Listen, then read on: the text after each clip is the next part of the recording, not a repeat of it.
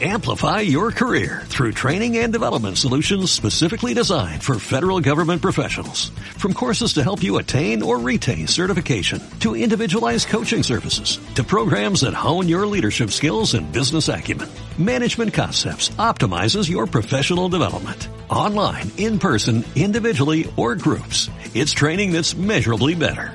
Learn more at managementconcepts.com. That's managementconcepts.com. Los bardos en la antigüedad eran los poetas encargados de transmitir la historia y las leyendas.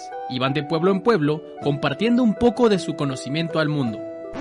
En la actualidad se trata de dos idiotas con acceso a internet. Los bardos de la historia con Lechovisa. Biografías e historias de la historia. Amigos, amigas, la cagué. Amigas, amigos y amigas de Lechuvisa, bienvenidos a Los Bardos de la Historia, podcast donde cada martes platicamos alguna biografía, un momento histórico o alguna serie de datos lo suficientemente interesantes como para aportar nuestros comentarios de dudosa certeza histórica. Yo soy Sergio, estoy bien pedo y puedes escuchar el podcast en Spotify, Apple Podcast, iBooks, Amazon Music y YouTube, donde además puedes ver nuestras hermosas caras. Mi nombre es Sergio, como ya les había comentado, estoy en estado etílico y como cada semana me acompaña Lechu, que desde hace una semana no ha dejado de pistear. y lleva todo diciembre. Lleva todo diciembre pisteando. Como el, eh, me acuerdo el año pasado, siempre el primero de enero haces el mame de, ah, llevo todo el año pedo. Iba como el 9 de enero. y seguíamos diciendo. Llevo, todo, el año, pedo. Ya bien preocupado nuestras familias. Eso ya es un problema. Eso ya no está bien. no, muy bien, muy bien. ¿Cómo estás, hijo? No, muy feliz, la verdad. Es, fue uno de estos días pesados, intensos de grabar doble episodio, pero... Se nota. El primero fue bastante divertido, la verdad. Sí. Entonces me siento muy motivado a escucharte. Además, bueno, es Los Bardos de la Historia número 44. El último episodio del año. Estamos ya cerrando un año muy bonito para Lechuvisa en el que por fin decidimos afianzar un pinche proyecto y dedicarnos a él. En el que, pues, mucha gente nueva Ay, es que me pongo bien sentimental, güey. No es cierto, estás eruptando por Estoy eruptando de borracho. En el que mucha gente nueva, pues, se acercó a nosotros, nos comentó que les gustaba nuestro contenido, en el que realmente el hecho y yo encontramos como el punto zen, ¿no? En el que queríamos, eh, pues, dedicar este podcast, que es básicamente ponernos pedos y contar una historia. Y, pues, sean ustedes bienvenidos. Y el día de hoy, que es el último episodio del año, la última vez que yo conté una historia, conté el quitarrisas. El día de hoy no planteo que sea así, porque quiero que nos vayamos, que quiero que nos vayamos con una, con una bonita reflexión, ¿no? Con una, con un tema que nos diga, podemos ser mejores, podemos llevar a la humanidad a un lugar mejor. Sobre todo porque es el último del año, es como, quiero cerrar bien. Quiero cerrar bien. Cumplir mis objetivos del año. Por eso, Sergio, antes de que empieces con tu podcast, yo quiero cumplir uno de mis objetivos y quiero decirte algo. Ok. Después de 41 años de litigios, el 19 de enero de 1562, el segundo virrey Luis de Velasco acordó la venta del palacio ubicado al costado oriente de la Plaza Mayor y se decidió que en ese momento ese edificio fuera lo que hoy se conoce como el Palacio Nacional, que ha sido modificado durante los siglos para hacer la administración del gobierno. Luis Velasco fue el iniciador Luis Velasco y Ruiz de Alarcón junto a Martín Cortés, quien era hijo del, del conquistador Hernán Cortés. Ok, entonces fue no, no mucho después, que no, fue como 1500, los 1562, güey. 1562, tomaron inició Palacio Nacional. Tomaron ese, ese terreno que había junto a la Plaza Mayor y erigieron un palacio para que desde ahí dirigiera el virreinato es que está bien bonito. Esa no es la historia de hoy, pero se la debía a Sergio. Así es. Si quieren un poquito más de contexto, vayan a escuchar el episodio 43. sí. Y encuentren el easter egg. Oigan, amigos, es que este es un excelente momento para que empiecen a escuchar los bardos de la historia. Ya sea porque, pues, te vas incorporando o ya sea porque... A ver, dime tú, sinceramente. Tú, tú que estás escuchando. ¿Te acuerdas de que hablamos en el episodio 13? Yo tampoco, pero es buen momento para empezar a escucharlos todos, de verdad. Además tenemos muchos chistes de canon. Sí, son muchos chistes de canon. Es decir, chistes canónicos. ¿También? también tenemos muchos chistes. Y la, verdad es que nuestro podcast está divertido. O sea, no es porque salga yo, pero es un podcast bastante interesante. Entonces, es un buen momento. Si estás, te estás incorporando, ponte a escuchar todos los demás. De verdad, algo, algo vas a aprender o al menos te vas a cagar de risa con estos dos idiotas. Que, por cierto, si ustedes no lo saben, en cada episodio, alguno de los dos, generalmente nos vamos alternando, cuenta una historia cagada o interesante o la biografía de una persona. Y la particularidad es que la otra persona no tiene ni idea de lo que vamos a hablar.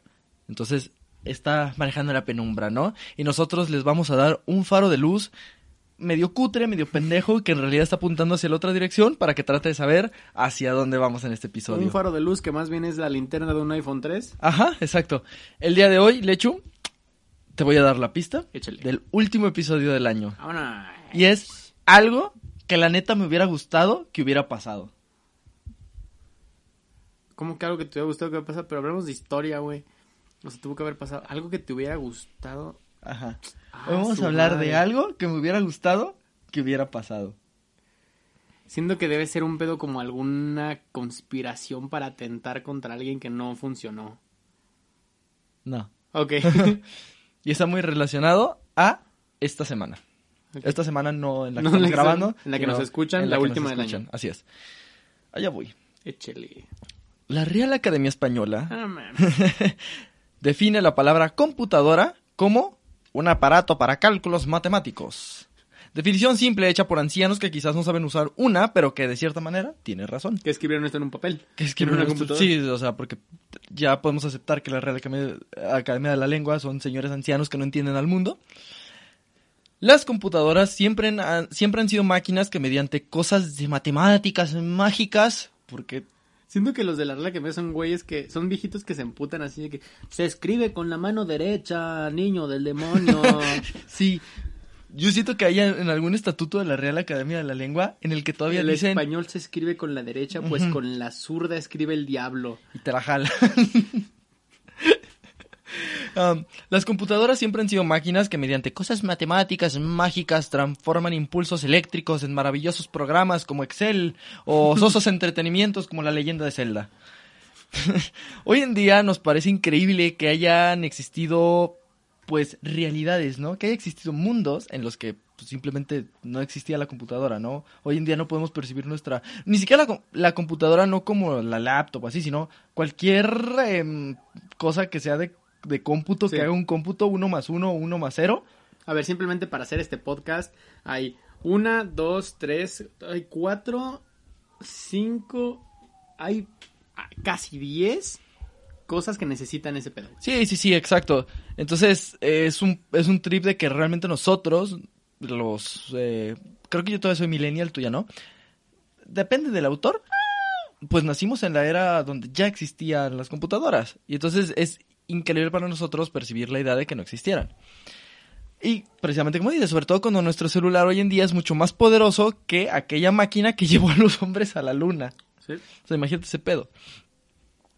Leyendo sobre la historia de esta tecnología maravillosa, es que podemos ver que, pues, nadie se pone de acuerdo en qué momento se hizo, solamente que en ella podemos ver a las monas chinas. si todos de acuerdo ahí, ¿no?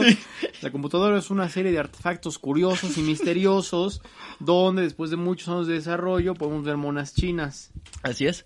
Algunos autores mencionan que los precursores de las computadoras fueron los fenicios, con la invención del abaco, Ah, ok, ok, que ok, era, una, ok. era literal una herramienta para sumar. Yo en mi... Ay, siempre siento que hago comentarios white chickens. en mi clase de informática en el kinder, eh, Tenías informática en el kinder, ya es waxi- básica en eso. justo estaba muy interesante, güey, que a- a- afrontaban también el pedo histórico, güey. O sea, desde primaria y kinder a mí me enseñaron el pedo de que la historia y que Blaise Pascal y la chingada. Y sí, ahora que, ahora que lo mencionas, sí empezaban siempre por el abaco. Yo decía, ¿por qué? Si no tiene luz. Y, y ahora entiendo que, pues, a final de cuentas es una máquina. Una herramienta. Es una herramienta que te ayuda a hacer cálculos. Sí, hace más de dos mil años. Otros dicen que Blaise Pascal, cuando presentó al mundo la... es la pascalina. Sí, güey, Pero yo lo escribí como la pascualina. Güey, eso suena... a- Güey, Pascualina suena a fantasma que se aparece en el seguro, güey. sí, sí, sí, de que... Me visitó la Pascualina. Me Uh, voy a morir. Uy, abuelo. Ya mamaste. ya mamaste. Si te visita la, la si, les, si los visita la Pascualina, llama. Sí, de que... Me visitó la pascualina. Abuelo, Llama. llama. ¿A quién, mijita? Ya mamaste. Ya mamaste. eh, que era una... Una, una, una señora de blanco. es una señora que viene bien planchadita de su Que ropa. llega y te da un beso en la frente y te dice, te quisieron mucho, Joaquín. Vámonos a la verga. Y yo no me llamo Joaquín. Yo no me llamo Javier. Yo, Joaquín. El chiste es que esta pinche máquina eje- ejecutaba operaciones aritméticas cuando se giraban discos que estaban engranados, siendo así la precursora de las calculadoras mecánicas. Sí. Ya luego hay algunos, a- algunos autores eh, que dicen que en realidad las computadoras son inventos más modernos, como el sistema de tarjetas, por ejemplo, las tarjetas perforadas. Sí. Sí, o sea, si sabes un poquito de la historia de informática, eran estas tarjetas perforadas que se metían en las computadoras y que no sé cómo puta servían. Gracias. La. Las tarjetas perforadas, eh, jóvenes, consiste en la perforación de tarjetas para obtener resultados. Siguiente capítulo. Siguiente capítulo. Microsoft. Siguiente capítulo. Quemar discos para el tianguis. Estas tarjetas fueron creadas por Joseph Marie Jacquard en 1802 en Francia. que estoy neta reviviendo mis clases de informática de kinder. Perdón Aquí. por ser tan güey, chican. Sí, no importa. Así te queremos. Todo pendejo. Eh, pero está cabrón que en 1802 ya tenemos precursores de las tarjetas perforadas. Está güey. muy cabrón eso, güey. En ese momento sí dices, esa es brujería, güey. Sí, sí, o sea, no mames, o sea, ¿cómo, cómo hacerle hoyos a una pinche chingadera de plástico? Hace que me digan otras cosas, güey. Sí, tal cual. En 1890, la época del censo en los Estados Unidos, Herman Hollerith percibió que solo conseguiría terminar de procesar los datos del censo cuando ya fuera tiempo de comenzar con el nuevo censo. Porque, imagínense ese pedo, contar a tanta puta raza de manera... de manera Manual. manual, o sea, no mames. Ese, ese carnal se llama Confi, los, Confi. los güeyes en la terraza. Ahí van, cabrón. Ahí van dos. Aguanta ese güey. Ah, ese güey se regresó. Ahí van dos. No, es uno muy alto. Ah, son niños con mitad. Ese, ese se parece mucho al de hace rato. Yo creo que no es. No debe ser. O sea, imagínense ese pedo. La, la estadística, probables gemelos. Sí. Entonces, perfeccionó el sistema de las tarjetas perforadas, aquellas que fueron utilizadas por Jacquard, e inventó máquinas para procesarlas, consiguiendo en eso obtener los resultados en tiempo récord. Es decir, tres años. En función a los resultados obtenidos, Hollerith, en 1896, fundó una compañía llamada TMC. TMC. Dynam. La Tabulation Machine Company. Aquí no vamos a aceptar tus cosas de rock and roll que no hablen de informática, niño. El rock and roll me preocupa porque es mucha gente que no se pone pantalón ni camisa de cuello. Sí, exacto. Yo, yo si veo pelo en pecho me pongo un poquito ansioso. Los rock and rolleros andan por ahí que muy cool y todo, pero se le pasan molestando a los que somos hombres de ciencia. Entonces, por ende, aquí no se va a aceptar. se creen muy, muy cool porque sí cogen. Ajá. ¿Qué tiene de chido coger? Exactamente. Cada que hablamos nos subimos los lentes. Yo, cada que me pongo el pantalón, no, no voy a acabar ese No, chiste. no, No, no. no, no, no. Perdónenme ustedes. Continuamos. El chiste es que la Tabulation Machine Nah, Company, a todos los tetos. vini- viniendo a esta asociarse en 1914 con otras dos empresas pequeñas formando la Computing Tabulation Recording Company, la cual a eh, para el año 1924 fue conocida como la IBM, la ¡A la International! Business Machine. Monstruote de la Ajá. tecnología hasta la fecha, güey. De hecho, sí lo pronuncian, Machine. Machín. Ajá, porque es una chingonería de empresa. ¿Cuánto dinero ganan? No, machín. Machine. Pero, como todo en la historia de la humanidad, verga. la tecnología de las computadoras creció exponencialmente a partir de una cosa. Putazos. Ok. La segunda, la segunda guerra mundial. Porque las ansias de matar y no ser matado saca la creatividad de la raza. Eso es bien sabido, que la- todas las guerras han traído muchas Mucha innovaciones que después se pasan a otros ámbitos. Sí, o sea, honestamente, si Hitler no hubiera entrado a Polonia, no tendrías microondas en tu casa. Sí hay una relación, pero si quieren saber de eso, lean la tesis del hecho. Si quieren saber, escuchen Los Bardos de la Historia número 83. Así es. Ya me comprometí. Sí, exacto. Con eso surgió en 1944 la primera computadora electromecánica, construida en la Universidad de Harvard por el equipo del profesor Claro. H. Aiken, con la ayuda financiera de la IBM, que invirtió 500 millones en el proyecto. Hay un, hay un pedo que se me hace muy interesante, güey, de... Ahora tú eres el teto. Hay un pedo que se me hace muy No, no, no, pero no es tanto de la tecnología, sino de cómo estas marcas tipo IBM o tipo... Pues inclusive las más nuevas que se te pueden ocurrir, tipo Apple, eh, Amazon, Google. Realmente el pedo que tienen ellos no es tanto de innovación tecnológica, sino de financiar a cerebros independientes y comprarles sus Y ideas. comprar güey. sus ideas. Lo mismo hacía Apple, ¿no? Sí, tal cual. Pues que era, que era el pedo de que Apple se robó el diseño de... No, no se lo No, robó, pues güey. lo compró, güey. Solo le compró un chingo de bar a un vato que estaba muriendo de hambre y que hizo algo bien chingón. Realmente No está chido, o sea, Sí. porque estaría más chido simplemente tráetelo, te damos tu crédito, pero... Las empresas tecnológicas Capitalismo. son más empresas que saben hacer business a que sepan hacer tecnología. Sí, sí, sí, definitivamente, porque no siempre los mejores cerebros quieren trabajar para ellas porque ya saben cómo son esas empresas. Pero muchas veces estás obligado a trabajar ahí, güey. Por eso hay mucha gente que viene de contextos sumamente vulnerables que terminan trabajando para Apple o Google, güey. Que se enorgullecen mucho en Google. Y me voy a poner de hasta así. porque ya Incendiario. Se, Dentro de dos días va a ser año nuevo. se enorgullecen mucho estas empresas de tener cultura, eh, eh, empleados multiculturales, güey, cuando en realidad solamente es te robaste un chingo de cerebros de esas industrias Ujú. y de esos países sin dejar nada a cambio, güey. Sí, porque en esos países no tienen la infraestructura que tú tienes para, para pagar esa innovación. Y no es que la gente decida trabajar contigo porque es chido, sino Sí. porque es la única opción. ¿Tú crees que todos los, los indios que trabajan aquí para IBM, literal indios de la Sí, India, sí, digan, qué chidos, vamos a vivir a México? Pues no, güey.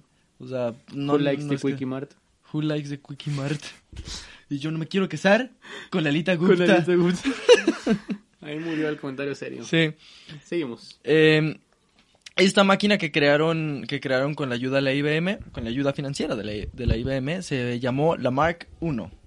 Que Mark eh, I es como ya, como casi el, El prototipo de nombre. pro- el prototipo de nombre del prototipo. Sí. Era controlado por programas y usaba el sistema decimal. Que Güey, era una neta, sí pinche estoy, innovación, sí güey. estoy regresando a mis clases de informática de la primaria. Saludos a la maestra Cristina. No sé si esté muerta, pero... pero Tenía 70 años cuando te dio clases. Ella convivió con la mar. convivió- er- Era amiga de Blaise Pascal. le dio clases a, Le le, le- le dio clases clases a Alan Turing, güey. Le dio clases de informática a Blaise Pascal. Sí. No, güey, le dio clases de informática a Alan, Alan Turing, Turing. güey. Le Dijo, te, te van a hacer una película. Ajá, no seas hey. Exactamente. Pero sí fue. ¿Qué le hacemos? Y ¿Y sabes con quién está casada? Con el maestro Indalecio. la maestra Cristina. Uf, ya les vamos complementando la Sí, historia claro. de Indalecio. Y bueno, como ya explicamos en el episodio de ET, las máquinas fueron evolucionando.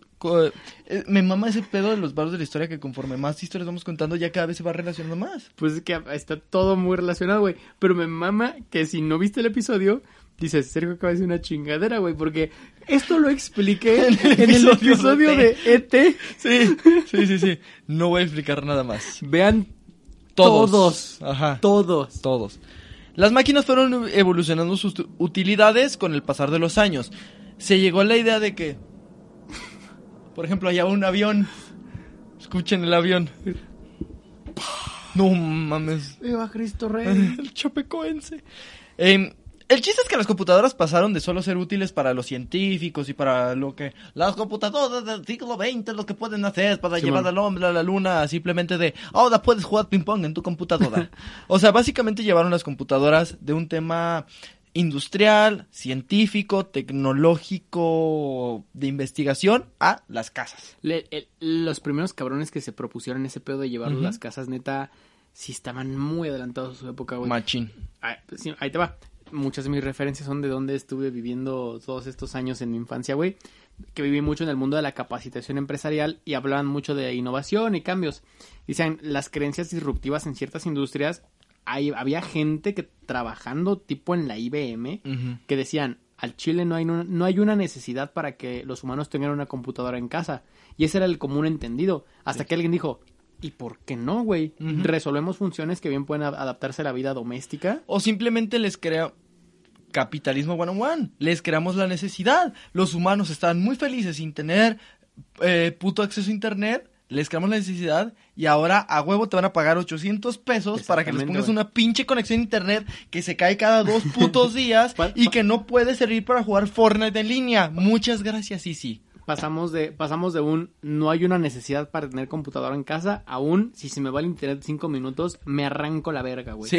Me arranco la De verdad. Sí, sí, sí, sí. Pero un genio el que dijo, vamos a agarrar a ese pendejo y vamos a hacer que se quiera arrancar la verga si no tiene esto. Y que le vamos- es, es, es programación como de los changos, güey. El chango está muy feliz en la selva, valiendo verga, y de repente le metes, no sé, güey, una manzana. Nunca había visto la manzana. La prueba y dice, güey, qué deliciosa está la manzana y ahora solo quiere probar En, la manzana. en cuanto a marketing, el internet es uno de los productos mejor manejados de la historia de la humanidad, güey, porque lo primero que hicieron fue desarrollar un interés, luego desarrollaron una necesidad, Sí. luego ofrecieron una solución y después te, te propusieron un negocio, güey. Sí. Pero todo fue en ese sentido, güey. Hoy por hoy el humano no puede vivir sin su pinche internet, Sí. cuando si nos damos cuenta, sí podemos. Ah, claro que podemos. O sea, ¿por qué? Porque realmente llevamos como seres humanos viviendo más sin el internet Sí, con sí. el internet en el planeta. El Tierra. internet, el internet como parte de la vida El doméstica. internet, el internet. El internet como parte de la vida doméstica diaria, güey, tiene 20 o 25 años, güey. Sí, Y el humano, miles. exacto. Pero así funciona el capitalismo. Nos crean cosas por las que ya no podemos vivir. Es- Este es uno de estos episodios en el que, como ya ha habido varios, que vamos a estar con sombreros de aluminio. Sí. No tanto. Ok. Eh, eh, pero en fin, nosotros no somos un podcast de tetos computacionales inteligentes que saben cómo funcionan las, las computadoras. Somos un podcast de tetos que no saben más que lo que la tele les dice. Si quieren saber más de la historia de las computadoras, lean un libro o háblenle a la maestra Cristina. O escuchen el Bardos de la Historia 70. tu pedo. el chiste es que con el tiempo llegamos ya a los años 1970, 1980, 90. Empresas como IBM, Apple, Microsoft, entre otras, ayudaron a popularizar y hacer accesibles las computadoras al grado que a finales de los 90 ya se percibía el mundo como digital. Sí. Ya, ya había llegado la digi- digital- digitalización. Sin embargo, las capacidades del Internet en aquel entonces estaban solo supeditadas a las lentas y tortuosas conexiones telefónicas. De, güey, las conexiones telefónicas eran de 56 megabytes por segundo. 56 megas. Ajá. Está bien, ¿no? Supongo que, no sé. Por lo que era... No, supongo que son mi- microbytes. Deben ser como kilobytes. Kilobytes, no sé, Porque güey. 56 megas, o sea, si eso me, Sí, no, sí, ahorita sí no. si eso me manda infinito, me les chupo todo, güey, pero... Sí. O, o quizás vivimos en, en Latinoamérica y en Estados Unidos. ¿Cómo que, en- cómo que en. Latinoamérica viven con 100, con 100 megas al... Los Nosotros tenemos nos- 70 mil megas por segundo. Los güeyes que nos escuchan en, en Berlín. Sí. Así que 56 megas y no se matan. Ajá.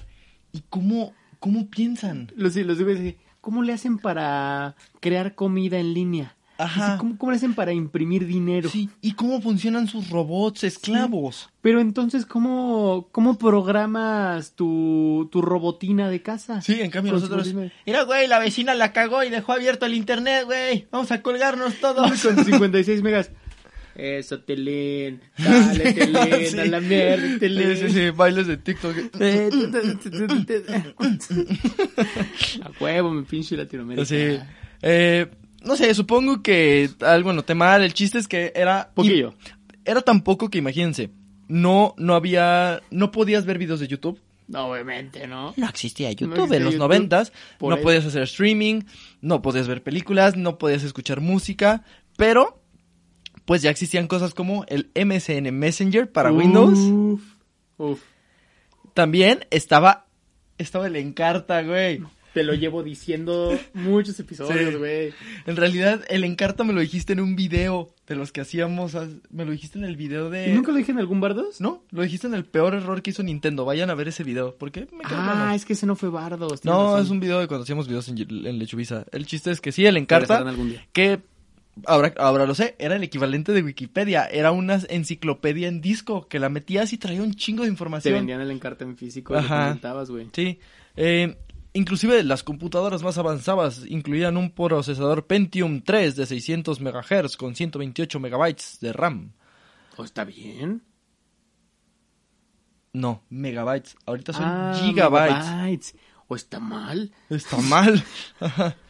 Eso traigo en el radio. Esta chingadera, que es una mierda, tiene...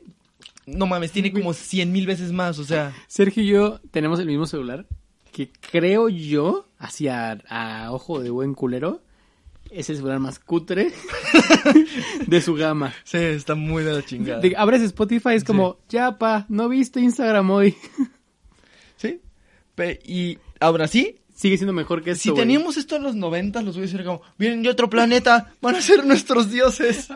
Güey, en los 90 llegamos nosotros Sí. y abrimos Twitter y estos güeyes, Gordon Primola. Y paz y prosperidad, porque eso ya estaba. acá en los Gordon, 90s. Primolan. Ajá, tienen la fuerza y más mamadas que salieron en los noventas. Pero, Como este mame de, de que, güey, si pudiera viajar al pasado, les enseñaría todo mi conocimiento. Y, y el, el vato en, en las cavernas. Entonces, ¿cómo funciona la electricidad? Y tú. "Ah, pues conecto. ¿No, no tienen un conector por aquí? ¿Alguien trae extensión? No. Enchufe de tres. Somos unos pinches inútiles, güey. O sea, Sí, somos güey. unos inútiles. Yo no podría enseñarle a una civilización menos avanzada ninguna de nuestras tecnologías, güey. Ni siquiera puedo prender la pinche estufa, güey. O sea, no mames. No puedo enseñarles ni a jugar a la pelota, güey. Sí, no, no, porque, ay, mi cadera me duele. mm, no le dan con el pie, tendrán tacos adidas. sí. El chiste es que tanta tecnología y tanta, digamos, pues, mm, globalización, porque al fin y al cabo la era digital lo que ayudó es que se empezara a globalizar las ideas, ya había internet, cutre, pero había la era digital, pues mm, no fue tan buena idea, porque permitió que ideas pendejas se, se extendieran con rapidez por todo el mundo. Y, fue de- y es de aquella manera en la que llegamos al año 1999. Y el mundo Ya sabía que ibas a hablar de esto, estoy harto, güey. se dividía en dos bandos. No mames, no lo puedo creer. Los que tenían fe. Estoy- ¿Sabes qué, cabrón? Antes de que lo digas, yo tenía planeado este episodio, güey. Te chingué. No lo había empezado ni nada, pero sí lo tenía Sí. planeado. Y fue de aquella manera en que llegamos al año 1999, el mundo se dividía en dos bandos. Los que tenían fe en el que el nuevo milenio era la oportunidad perfecta para dejar atrás los horrores del siglo XX. ¿Sabes? Pasaron cosas muy feas en el siglo XX, como han escuchado en este, en este, en este podcast. Pero también fue el siglo de la innovación, ¿sabes? O sea, es como, después de los horrores de la primera parte del siglo XX, es como toda la innovación, la tecnología, el Como crecimiento de las ciudades. cientos de millones de personas, pero el humano Pero creó la el, pornografía. el padrino. Ajá, exacto. Entonces, había gente que pues legida en el 99 estaba como con esta ilusión de, güey, el próximo milenio tenemos que ser mejores, la, la humanidad puede ser mejor de lo que, de Un lo nuevo que es. comienzo. Sí, Que está muy cagado, ¿no? Cada vez que cierras un número, dices que es un nuevo comienzo. O sea, si lo pones a pensar muy fríamente, solo es Sí. otro día. sí. O sea, un nuevo comienzo puede ser el 13 de mayo del 2004. y puedes decir, hoy va a cambiar todo. Y podría cambiar todo. Imagínate que random la gente se ponga de acuerdo para que, ¿sabes qué, cabrón? El, el 4 de noviembre de 2008, Ajá. todos cambiamos. Y fuegos artificiales en Dubai, Sí, sí, sí, sí. fiestas, el pedo. Es como, ay, felicidades, se abrazan. Ese es el pedo, que nuestro cerebrito solo funciona en números cerrados. Y nuestro cerebro funciona en construcciones sociales de que, ah, verga, yo entiendo este pedo. A mí me pa- Uf, creo que... Ya, ya estamos pedos. No, no, no, no. Creo que voy a poner la vara más alta del comentario más marihuano en la historia de los vasos de la historia, güey. Y empieza de la siguiente manera. Mi cerebro concibe el tiempo. Empe- empezamos fuertes. Mi cerebro concibe el tiempo en, en su escala anual, no anal, sino anual. O sea, enero a diciembre, Sí. como una bajada y subida. Es decir, lo voy a reflejar para la gente de YouTube y voy a tratar de explicarlo lo más que pueda para la gente Es de el audio. argumento del fuego una vez más.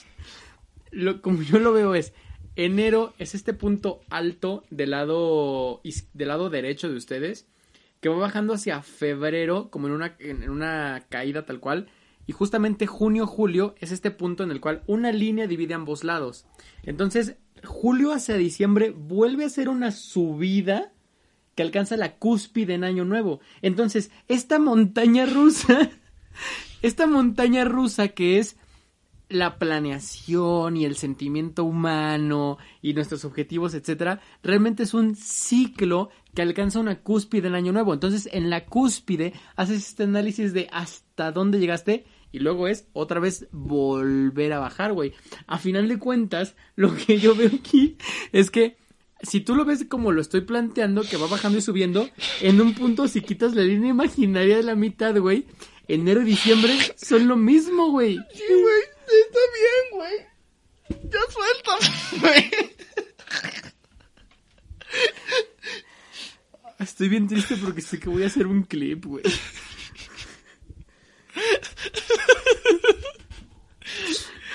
Los vamos de la historia no condona el uso de estupefacientes a menos que sea para divertirse. Pero tiene razón. Además, pero justo así es. Pero sí es cierto. Bueno, adelante. El chiste es que el tiempo es el tiempo no es lineal, el tiempo no existe. El tiempo es cíclico, brother. no, es el lo tiempo que no existe, explicar, carnal. El tiempo solo existe en tu cabecita. No, es que, ok, Ya.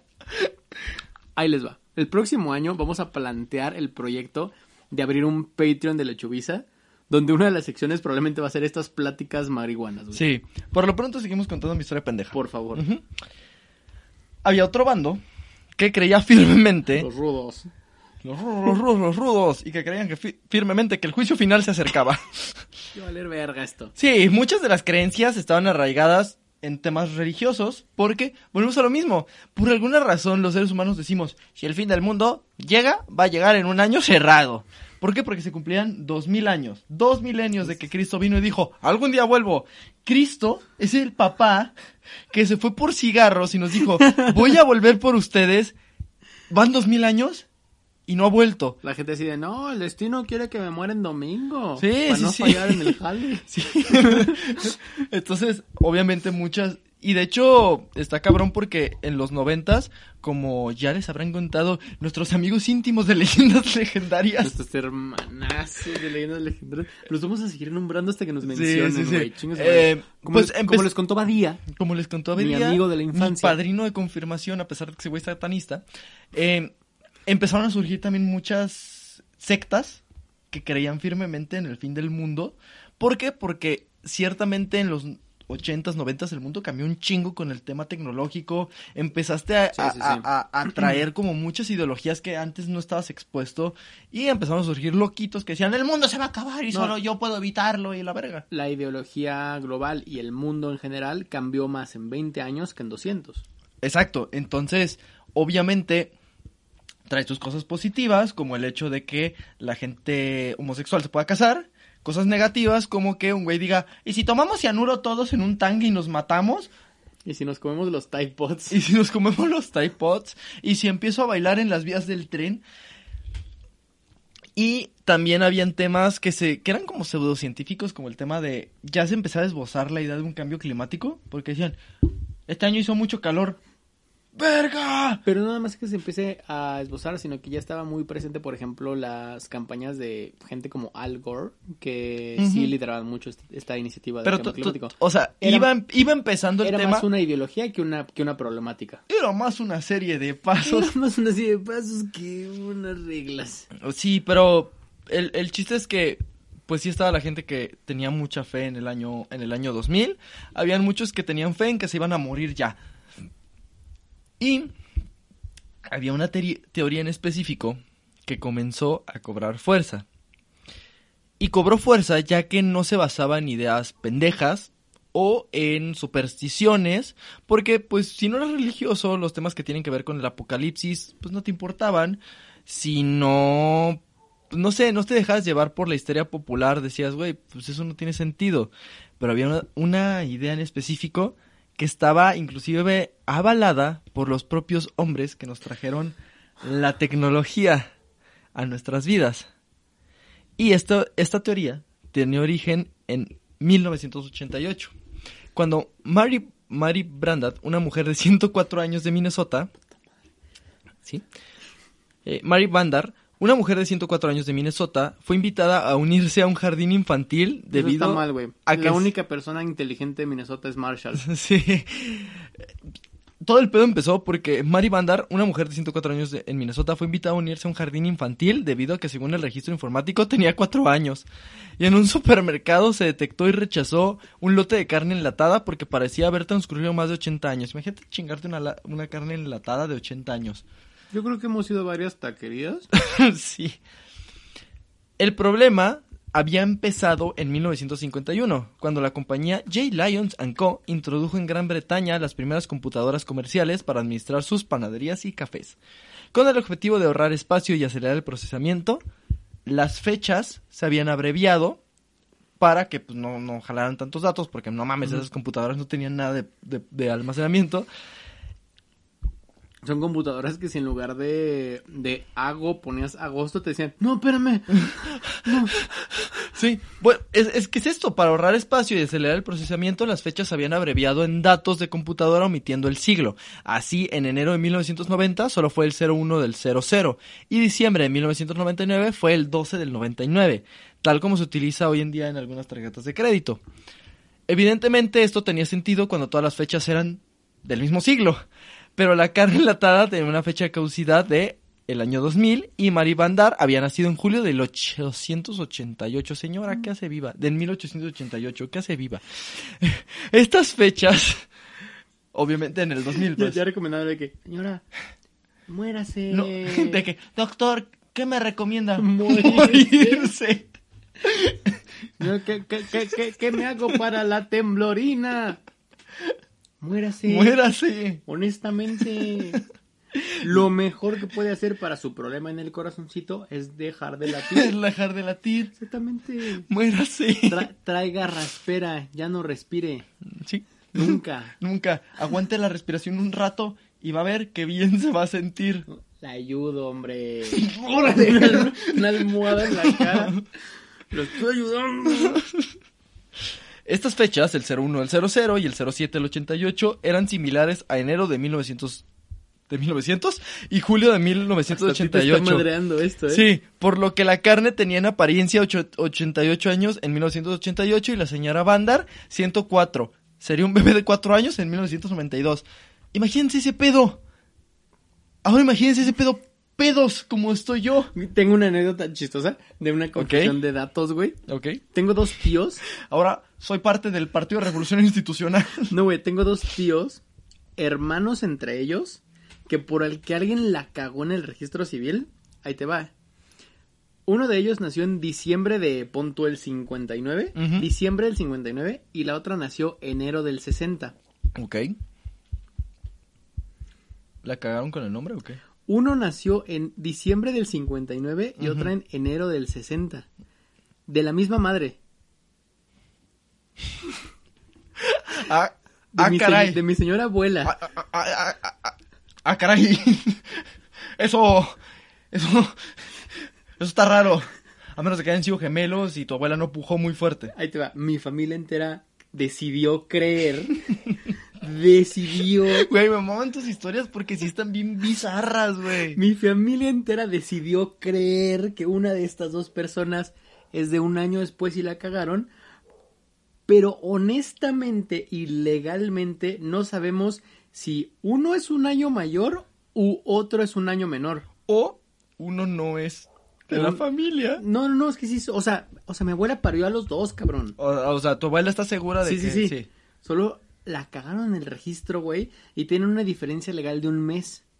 Paridos por la misma señora, güey. Es como mi ex suegra, saluditos, este, ella tenía dos cumpleaños, Sí me has contado. porque según yo, le pusieron el 000. No, así de que justo medianoche. sí, Justo de a medianoche. De que ya es Mart, ya nació. Ajá, de me- medianoche, ay cabrón, teníamos medio cuerpo afuera, la cabeza adentro, ¿cómo le hacemos? Y tu, y tu ex suegra Dijo, feste- festeja nomás. Festéjenme los dos. No, un día festeja las piernas. y otro día festeja los brazos. Sí, pues está verga, güey. Dije, ¿Dónde están mis regalos para las piernas? ¿O dónde están mis regalos para el resto del cuerpo? Día calcetines, el otro guantes. Así es. ¿Qué estamos hablando? Bendito México. Eh, que la ah. gente estaba haciendo mierda con las sí, fechas, el güey. fin del mundo. En- pero esto solo era el principio.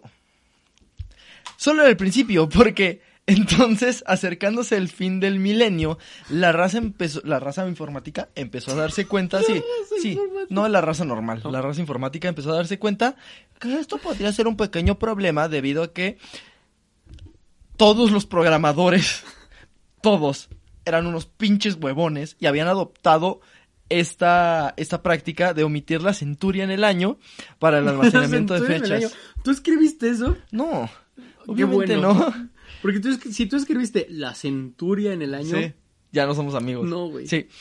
Em, asumiendo que el software que ellos habían desarrollado solo funcionaría eh, para los años cuyos números comenzaran en el 1900XX. o sea, aplicaron la de, ah, este ya es pedo de un güey de otro siglo. este ya es pedo del programador del futuro. El pedo es que el futuro era pasado mañana. Sí, el, ajá, el pedo es que, güey, es como, verga, pasaron 10 años y sigo siendo programador y ahora tengo un puesto en un banco. A mí se me hace muy cabrón ese pedo. O sea, honestamente, de manera cultural, Sí. debió... Cabrón. Güey, ¡Feliz Navidad! Siempre es en mis comentarios más serios, güey. sí. De manera cultural, debe haber sido un cambio ideológico muy cabrón pasar de un siglo a otro. Y que a pesar de que tanto tú como yo estamos vivos, yo al menos no lo recuerdo, güey. No, pues no lo asocio, güey. Tú tenías Yo 3 tenía años, tres años, yo tú tenía tenías 4, cuatro, güey. sí. Entonces, no, realmente Sí, no... yo todavía me tragaba mi caca, no, güey. no, mames, yo a los tres años, güey. O sea, si no me moría, pues, muer- si no me daba muerte de cuna es ganancia, güey. Sí, sí, exacto. Entonces no asociamos ese pedo y nunca nos va a tocar otro, ca- otro cambio de siglo, güey. Pero lo que debe haber sido para la gente ya consciente. O sea, imagínate, te lo plo- así. Para como tú y yo solemos empedar en fin de año. Si fuera otro siglo, Sí. Sí, es que precisamente volvemos a lo mismo. O sea, para no volvernos locos, ponemos límites, ponemos, pues, establecemos ciertos criterios para entender la realidad. Y no es cosa, no es cosa de cualquier, cualquier día. En la historia de la humanidad, desde que existen los humanos, solo han existido como siete cambios de, de milenio. sí. Entonces, estar vivo en el momento en el que toca uno de esos está chido. Porque dentro de tu concepción humanito, en el que entiendes la realidad, dices, güey, estuve vivo por un momento histórico, que estaba bonito. Ahorita estamos vivos en un momento histórico y ya no quiero usar cubrebocas, pero, pero bueno, momentos históricos al fin y al cabo. Este miedo empezó. Pues ya empezaron a darles miedito real a los, a los informáticos, a, a los programadores, Sí. porque básicamente decían que los sistemas podían fallar y provocar caos y graves daños en todos los países y las empresas. Este bug se conoció como el problema del año 2000, también conocido como el error del milenio, problema informático del año 2000 o por el numerónimo J2K, Ok. así como uno de los mejores luchadores de la saber historia. si- necesito, ok, necesito saber si lo vas a explicar o por qué es Y2J. Por Y, año, 2, 2, K, kilo o mil. Año 2000. Ujú. Es por eso, güey, o sea, no es algo tan, tan especial. Y de ahí agarró Mira. un apodo el mejor luchador de la historia. Sí, exacto. Uno de los mejores. Uno de los mejores. Cuando hay un problema en cierto gremio, los problemas de ese gremio suelen quedarse en ese gremio de, ah, verga, güey, están diciendo que ya no hay eh, sulfitos para la fabricación de quién sabe qué pitos. ¿Y yo me voy a enterar? Jamás. Jamás. El pedo es que esto nos involucraba a todos. Entonces, las alertas de este peligro empezaron a aparecer desde un año antes, en el 98. Un año antes para ya toda la raza. Obviamente los informáticos desde los 80 estaban como, nos va a llevar el pito, güey. que nadie se entere, pero nos va a llevar el pito. Un informático en 1963 así de que, y pues aquí les dejo organizado todo, nada más les aviso que en unos cuantos años les va a cargar la verga. Se me cuidan. Se me cuidan. sí. Yo les dejo listos hasta el 99, de allá en fuera sabrán. Por ejemplo, hay un video de Leonard Nimoy, una de las máximas No. leyendas del sci-fi, en el que avisaba del Y2K y decía que el Y2K podía causar fallas en los ascensores, así, así de que esta- estás, estás, tiene la mala suerte de que así dan las, las 00 de, del, tre- del 1 de, de enero del 2000, Y tu, tu ascensor se queda detenido, güey, y ya nadie lo va a abrir, güey. ahí mamaste, güey. Tienes que hacer tu vida ahí, güey. Así como Matt Damon en El Marciano, tienes que empezar a cagar y a hacer la composta, güey. Empezar a cocinar ahí, güey. También que los cajeros automáticos se volvieran locos, que los avi- aviones tuvieran que permanecer en tierra aunque ya estuvieran en el aire, lo cual es un pedo, porque imagínate que estás en el aire y de repente el avión dice, no, güey, tengo que volver a la tierra. No mames, le, le pasó a Malasia Airlines, al Chapecoense, y espero que ya no vuelva a pasar porque es muy triste. Y al ex secretario de Gobernación, Juan Camilo Murillo. Y a Jenny Rivera. Supuestamente. De esta. Ajá. A finales de los 90, todo el sistema económico, las comunicaciones, la red eléctrica, todo dependía de sistemas informáticos, güey. Todo. Y era controlado por computadoras. Y si estos no eran capaces de reconocer en sus programaciones el año 2000, iba a valer verga. O Para, para que entiendan, o sea, era un miedo real, o sea, no, no era una mamada. Ustedes niños que nacieron después de 2000 no entienden lo cerca que estuvimos de volvernos changos otra vez. Creo que lo más cerca que pudimos haber estado en histeria colectiva fue el pedo del 2012, pero aún así no se le No, aproxima, güey. yo creo que lo más cerca que hemos estado de histeria colectiva a este nivel fue el año pasado. Ah, pero... pero, una pandemia, o no, sea. pero espera, pero, pero me refiero a que esa era una histeria colectiva real, güey. O sea, de que sí estaba muriendo gente. Pero es que- Yo me refiero a 2012, no pasó nada, güey. Pero, güey, en el. Este pedo, o sea, según lo que estuve leyendo, sí le abrumaba a la gente que sabía de eso. O sea, sí decía, legit, sí puede valer verga. O sea, sí pueden caerse sistemas. Simplemente, el euro, la moneda única de la Unión Europea, que había entrado en vigor en el 99, el 1 de enero del 99, Sí. todos sus mercados y ciudadanos que se estaban adaptando a la transición estaba controlada por sistemas informáticos, güey. Teniendo en cuenta que a fines de los 90 muchos sistemas críticos presentaban este error, se pronosticaron consecuencias potencialmente apocalípticas. Los bancos, las aerolíneas, hospitales, hospitales, güey, sistemas eléctricos, todo podría dejar de funcionar en la transición. Era un miedo real. Es O que sea, todo, güey. Básicamente toda estábamos hablando de la potencial falla de todo lo que representaba la modernidad. Y ejercicio, amigos que están en casa. Imagínense que todo lo que es electrónico en su casa y que depende de un sistema electrónico falla ahorita. ¿Con qué se quedan? ¿Su ropa? ¿Su pinche perro pulgoso? ¿Sus botellas de vino? Y sus pistolas. y ya. O sea, todo lo demás Vale, funciona por un sistema eh, eh, computacional. La luz, el suministro de agua, el suministro de gas, la, obviamente las computadoras, el internet, Las comunicaciones. las comunicaciones. Chance tu auto se sigue moviendo, pero ¿sabes, ¿sabes cómo funciona la madre que te da gasolina? Con computadora. Sí. O sea, Se va- Imaginen- Se, va a mover a como traigas el tanque. sí, sí, sí, o la fuerza que tengas para empujar el auto en una colina. ¿O qué tanto te animes a guachicolear? Y así comenzaba la paranoia. De hecho, eh, desde 1993, algunas instituciones un poquito más inteligentes, como la Bolsa de Nueva York, habían completado un proyecto para corregir todos sus sistemas informáticos con un costo de 30 millones de dólares. Esta chingaderita que les hizo, que, que así, ay, si le quitamos Nomás por miedo. números, ajá. No, pero, o sea, esta chingaderita, Ah, y si le quitamos dos números, Por huevones, más bien. les, les costó 30 millones de dólares. Pero no todos eran tan pensantes como la Bolsa de Nueva York.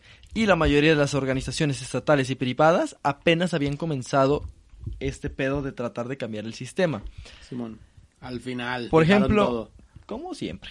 El Reino Unido, cinco años antes del plazo final, solo el 15% de las empresas estaban al tanto del problema o estaban buscando alguna si- solución. O sea, el, el pedo del, del fin del milenio y del Y2J era un pedo de conspiración de creer que nos vamos a ir a la verga o técnica y tecnológicamente sí se podía chingar todo. Sí, no, no, no, no era una teoría técnica y, y, y, digamos, realmente nos podía haber llevado la chingada. Ver. Muchos cabrones sí trabajaron para que no pasara este pedo Y murieron por la causa. y murieron por la causa. Tres años después, en 1998, la cumbre del G8 y la ONU estaban coordinando la acción internacional. la CIA advirtió del colapso a los principales Todo gobiernos por unos huevos. y a los... Güey, y es que ese es el pedo, o sea, es como, es un problema que podemos resolver, pero aquí es cuando se empieza a ir a la verga porque muchos mercados empezaron a lanzar kits para sobrevivir la catástrofe. Estos kits contenían comida enlatada, eh, artículos de primera necesidad que pudieran requerir cuando la sociedad comenzara a colapsarse, porque hasta el fin del mundo es marketineable. Sí, obvio. Y es que lo más cabrón es que los informáticos era como de verga, güey. O sea, esto puede traer un pedo, entonces vamos chingándole. La gente de pie era la que más paniqueada estaba porque nadie les explicaba qué estaba pasando. Y por un lado los medios decían, va a valer verga. Y por otro los, lo- lo- los tetos era como, o sea, haz de cuenta. Cuando nosotros programamos este pedo, y entonces una explicación de 20 minutos Que que en dice, conclusión era a valer verga. o sea, podría valer verga. Y ahí es cuando dices, no mames, podría valer verga, güey. O sea, valió, valió pito, güey, para siempre. Porque un podría para el ser humano es un va a Va a pasar. pasar, Simón. Exacto. Pero es que es el pedo. Nadie les explicaba a la gente realmente qué pasaba. Solo era como, ¿te gusta tener luz? ¿Te gusta tu computadora? Chingo a su madre. Simón. De ahora en adelante vas a tener que cazar mamuts. Así, primero de enero del 2000 van a salir mamuts de la calle, tú vas a tener que empezar a cazarlos y el más fuerte va a ser el líder de la tribu. Así que empiézale a levantar, cabrón. De la nada pierdes todas tus ropas y ahora usas taparrabos. Sí, sí, sí, o sea, no mames. Inclusive el presidente Bill Clinton, a manera, digamos, no en una conferencia, pero acá como en reuniones De a más compas. de a compas. Dijo, no tuve sexo con esa mujer. No, él, yo creo que en reuniones de compas dijo, Ah. sí, tuve sexo con esa mujer, la neta. No, no, no. Eh, hay reportes que dicen que el güey decía que esto no es una de las películas, que esto no era como las películas y que no podíamos, pues, confiarnos, o sea, que no era tan probable que esto saliera bien.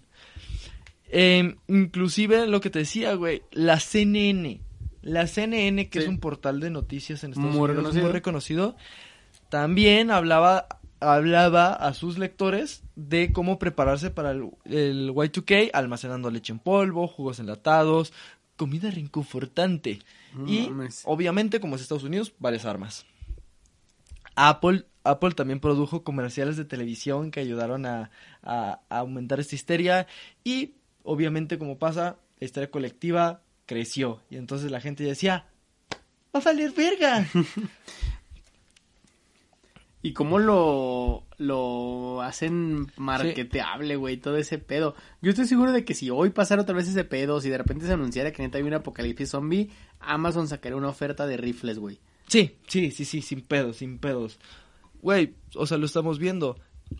Mucha gente se sigue muriendo de COVID y Pfizer, Astra, eh, todas las pinches empresas se niegan a soltar la vacuna pues, gratis. Y Es deja- como, yo tengo, yo tengo el remedio para que tu mamá, tú y toda tu familia no se mueran.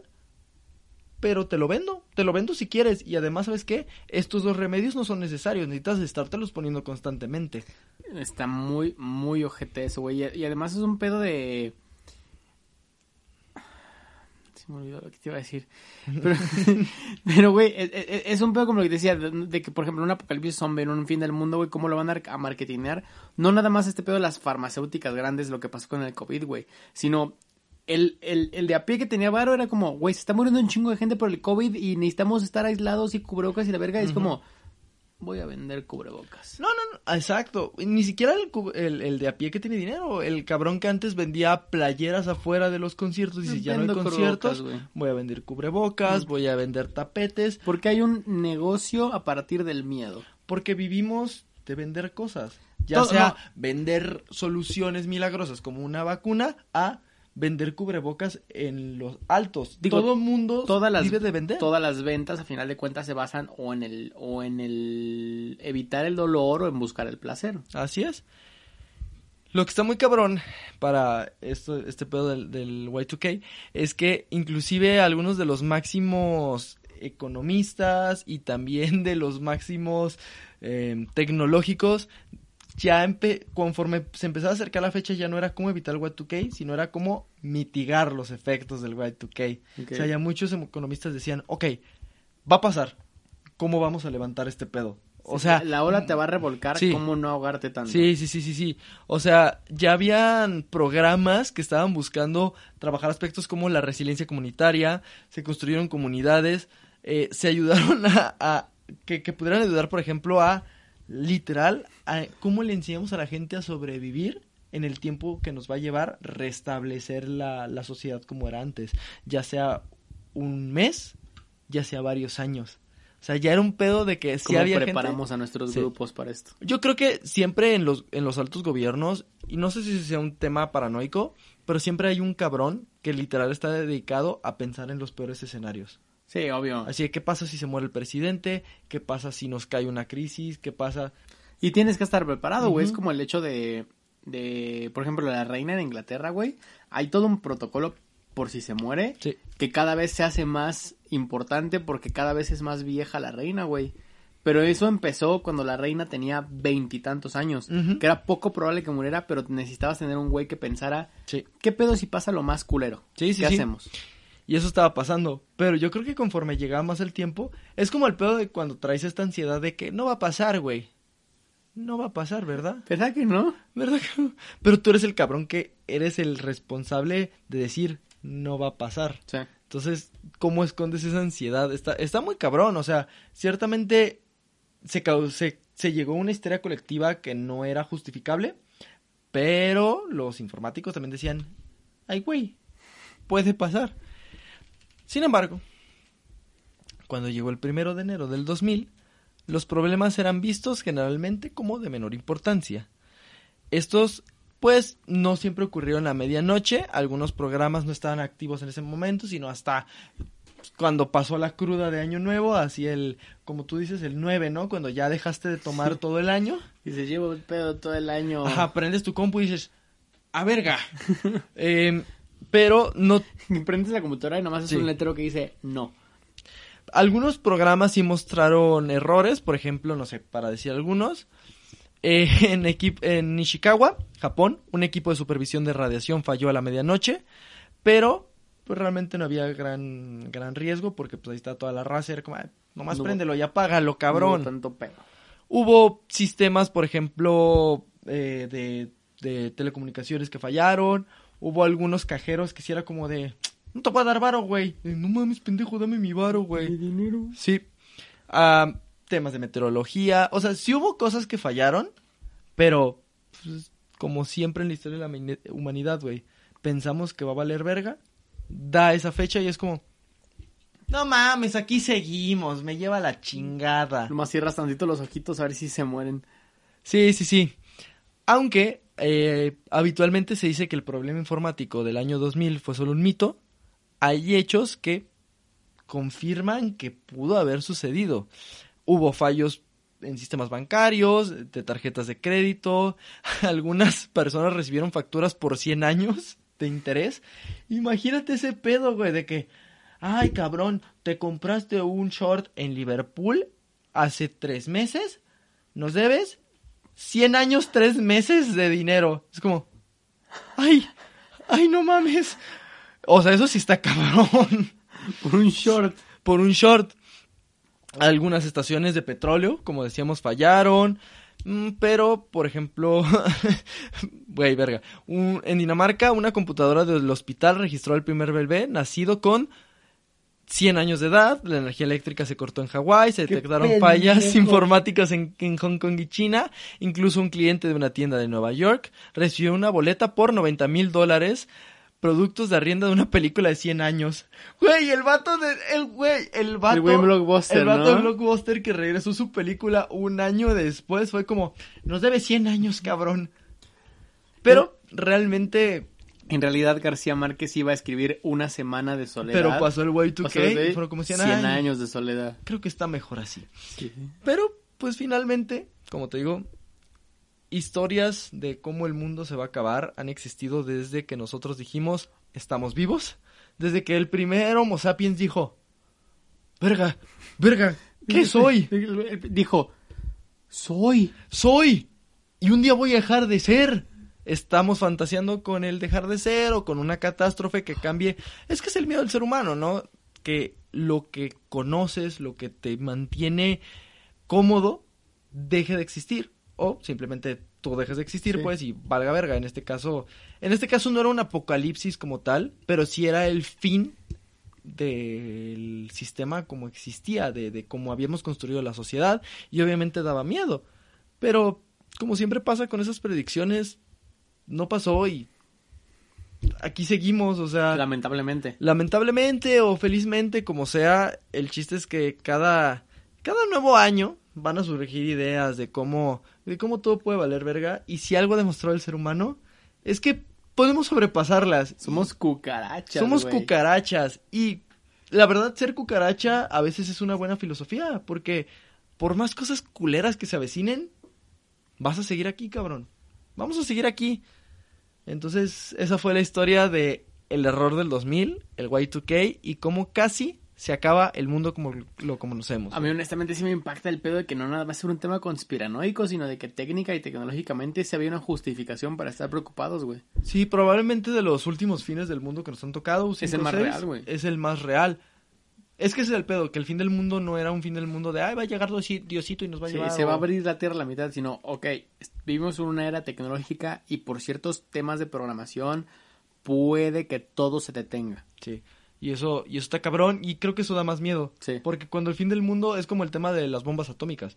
Cuando el fin del mundo viene de algo tangible, que es el ser humano, que es estúpido, te lo crees, ¿no? Es como, Sí. si estamos lo suficientemente pendejos ¿Qué como para destruirnos entre Simón, nosotros. dices, Verga, yo lo haría. Entonces yo sí. creo que el que me lo podría hacer. A, a- a mí me podría haber pasado, entonces, verga. Yo hubiera picado ese botón, chance alguien lo picó. Así es. Pero, pues la verdad es que, pues como digo, aquí seguimos. Probablemente aquí seguiremos. Historias del fin del mundo han existido muchas. Vayan a ver nuestro video donde hablamos de eso. Sí. Pero, pues aquí seguimos y entonces regocíjense un año más, en, en, en unos días que vaya a ser año nuevo, de que seguimos vivos. Vivir es una experiencia bonita y la sociedad como sea que nos ha tocado podría ser peor. O sea, simplemente Sí, imagínense claro. si el Y2K hubiera pasado, podría ser peor. ¿Por qué? Porque no podrían seguir a Lechuvisa en redes sociales este año y el siguiente. Así que nos pueden seguir en En Instagram nos pueden encontrar como Los Bardos de la Historia, donde constantemente encontrarán tanto el podcast nuevo como algunos clips cotorros de estos episodios y episodios retros de eh, ediciones anteriores. Así es. También nos pueden encontrar en Twitter como Lechuvisa, donde nuestro becario de repente trabaja Sí. y se avienta algunos comentarios Ponte cotorros. a trabajar si quieres aguinaldo. No lo vamos a decir. No le vamos a dar aguinaldo. Y en Facebook también nos pueden encontrar. En Facebook aglomeramos tanto los clips como algunos comentarios y ahí ustedes pueden escribir una honesta reseña Así es. de cualquier clip. Y sobre todo en, en YouTube. Ahí nos pueden encontrar como Lechuvisa. Es importante este tema que algunos se pueden confundir. Oye, ¿por qué el podcast es de los barros de la historia? ¿Por qué acá es de Lechuvisa? Lechuvisa, a final de cuentas, es una casa productora que tiene muchísimos más contenidos y que, como parte de esto, que es el último capítulo del año que viene con el tema de las resoluciones, pues nosotros tenemos tota- totalmente el planteamiento de empezar a hacer más cosas Sí. en Lechuvisa. Construir más Lechuvisa. La verdad es que este año ha sido un año muy bueno para el canal. Estamos muy contentos con lo poquito, poquito que hemos construido, pero, pero bien afianzado, ¿no? Cada vez más gente se acerca a nosotros y nos dice, chinga tu madre Lechuvisa, ustedes no, No saben sirven- hacer podcast. No sirven para el futuro. no, pero pues, la verdad es que todos ustedes que nos han escuchado, que nos han seguido, que nos han apoyado, algunos que nos han mandado sus mensajitos, los, las y les queremos un chingo, de verdad. Y ténganlo por seguro que aquí seguiremos mientras haya un cabrón que no sea Lecho y yo escuchando. Y aunque sea Lecho y yo escuchando, la verdad a mí me divierte mucho escucharme, me divierte mucho hacer este tema. Aquí seguiremos y esperemos que el próximo año ustedes pues sigan con nosotros, nos sigan acompañando. Esperemos que este año nuevo se la pasen con las personas que más quieren y si no quieren a nadie, que se la pasen solos jugando Fortnite, pero pásensela chido.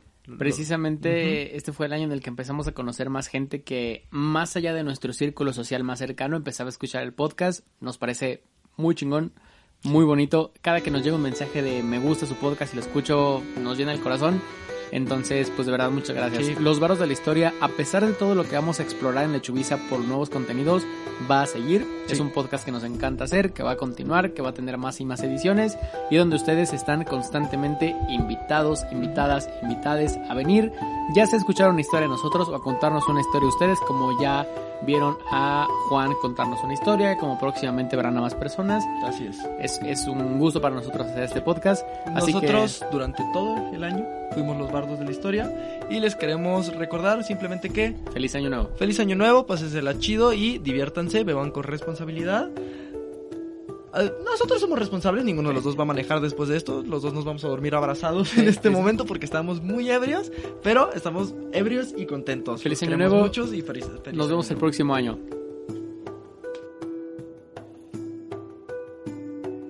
Te cuento... No, pendejo. Los bardos de la historia.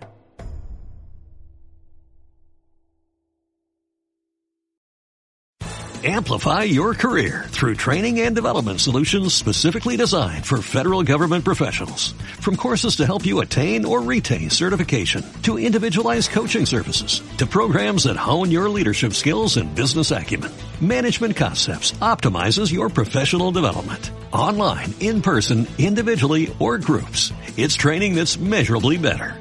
Learn more at managementconcepts.com.